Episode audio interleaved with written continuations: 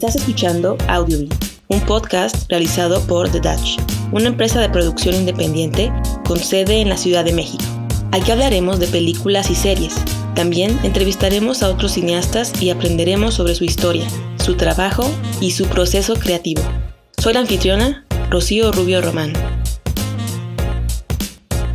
Hola a todos, esta es una breve reseña, una reseña en Express para el podcast de AudioWin. Muchas gracias por escuchar este nuevo capítulo. Y bueno, el día de hoy vamos a platicar sobre la miniserie que se acaba de estrenar en la plataforma de Netflix llamada The Most Hated Man on the Internet, también conocida como El hombre más odiado de Internet. Esta serie sí es una miniserie que nada más consta de tres capítulos, en promedio una hora cada capítulo. Creo que es una muy buena propuesta de Netflix que ahora maneja este concepto de las miniseries, ¿no? Tenemos temporadas de tres, dos, creo que hasta cuatro capítulos pueden ser las miniseries. Y bueno, eso se agradece para las personas como, como yo, que es, mi preferencia es más ver películas eh, que you que las series, pero está bien, ¿no? Como que ver un poco de todo. Y bueno, de esto vamos a hablar el día de hoy. Como comentarios positivos para iniciar con esta breve reseña, pues rescato que Netflix sigue manteniendo una narrativa que ya es una fórmula que ellos utilizan, ¿no? Es esta, este concepto de documental eh, detectivesco que no hay necesidad de escuchar ni ver al entrevistador con las puras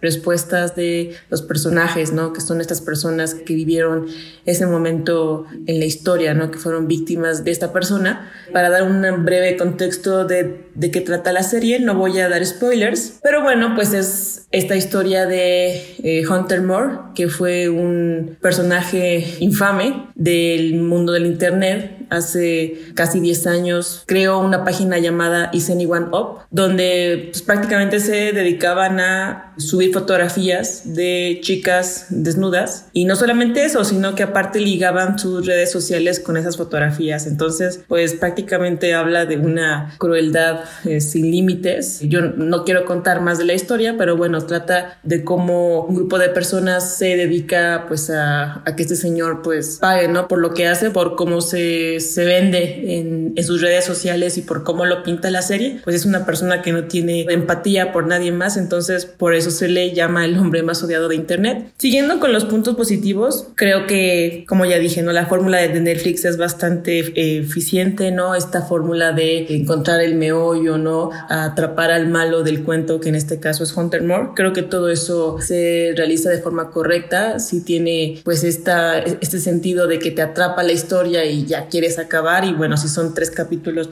los puedes ver sin ningún problema en un día. Como también ya dije, creo que tres capítulos son suficientes. Yo agradezco que Netflix ahora tenga estas miniseries. Creo que la historia se cuenta perfectamente bien en tres capítulos, así que no hace falta eh, ni uno más. Creo que también la musicalización es muy buena, sobre todo en, en estos giros o en estos cambios en la trama donde va el siguiente paso de qué se va a hacer para dar con Hunter Moore y que pague la cuenta, ¿no? Y, que pague por lo que ha hecho estos momentos en la historia donde hay ese giro o llega otro personaje que sabe cómo lidiar con él, etcétera, cuando hay como que otro movimiento en el ajedrez en la historia, esos, esos momentos, la musicalización principalmente son las percusiones, creo que acentúan muy bien estos cambios que en pocas palabras pues es una guerra, ¿no? Contra este personaje de bajar la página web que ha creado y por supuesto pues que lidie con las consecuencias, ¿no? Que la ley se encargue de él. Estos momentos la musicalización creo que está muy bien, muy bien realizada, muy bien editada. Y como puntos negativos pues si bien la fórmula en la narrativa es correcta, yo sí vi en algunos momentos estas respuestas y preguntas que se sentían un poco forzadas. Recordemos que en el documental, si bien podemos escuchar al entrevistador y verlo a él sus preguntas. Generalmente Netflix eso no lo hace. Hay momentos contados donde escuchamos a la persona que está entrevistando. Generalmente todo lo que es preguntas y respuestas se cuenta perfectamente bien con los personajes que son los que hacen la historia, ¿no? A las personas que estamos conociendo, los que están siendo entrevistados son los que cuentan de inicio a fin la historia, pero había unos momentos en donde la edición a mí me saltaba que estaba muy forzado, ¿no? Que alguien hacía una pregunta y casualmente otro personaje respondía. Creo que hay unos momentos que se sienten un poco forzados. Y bueno, creo que mi principal, no sé si sea queja, pero no, de hecho no es ninguna queja. Lo voy a poner como en, la parte negativa. Sin embargo, más bien eh, se trata de un sentimiento, pues algo, pues un mal sabor de boca, ¿no? Que me deja ver esta serie. Eh, no, no es echarle tierra a la serie ni mucho menos, creo que es un tema importante, fue un momento en la historia del Internet importante que conozcamos, que entendamos como usuarios del Internet que el uso de las redes sociales pues conlleva una gran responsabilidad, ¿no? Como dice, como dice el tío Ben. Entonces, creo que eso es lo que más sobresale de todo esto, por más que yo pueda hablar la parte técnica de la, de la miniserie, pues yo me quedo con la enseñanza que nos deja de sí tener mucho cuidado con las fotografías que lleguemos a tomar de nuestro cuerpo, si es que, digo,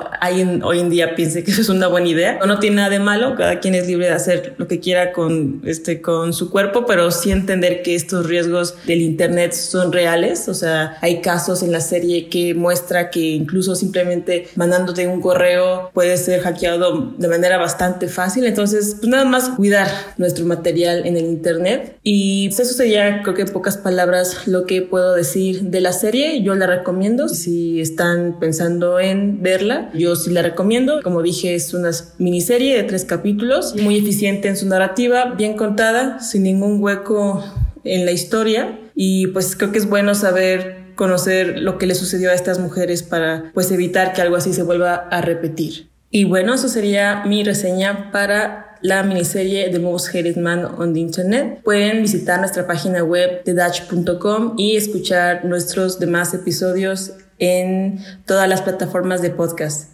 Gracias y hasta la próxima.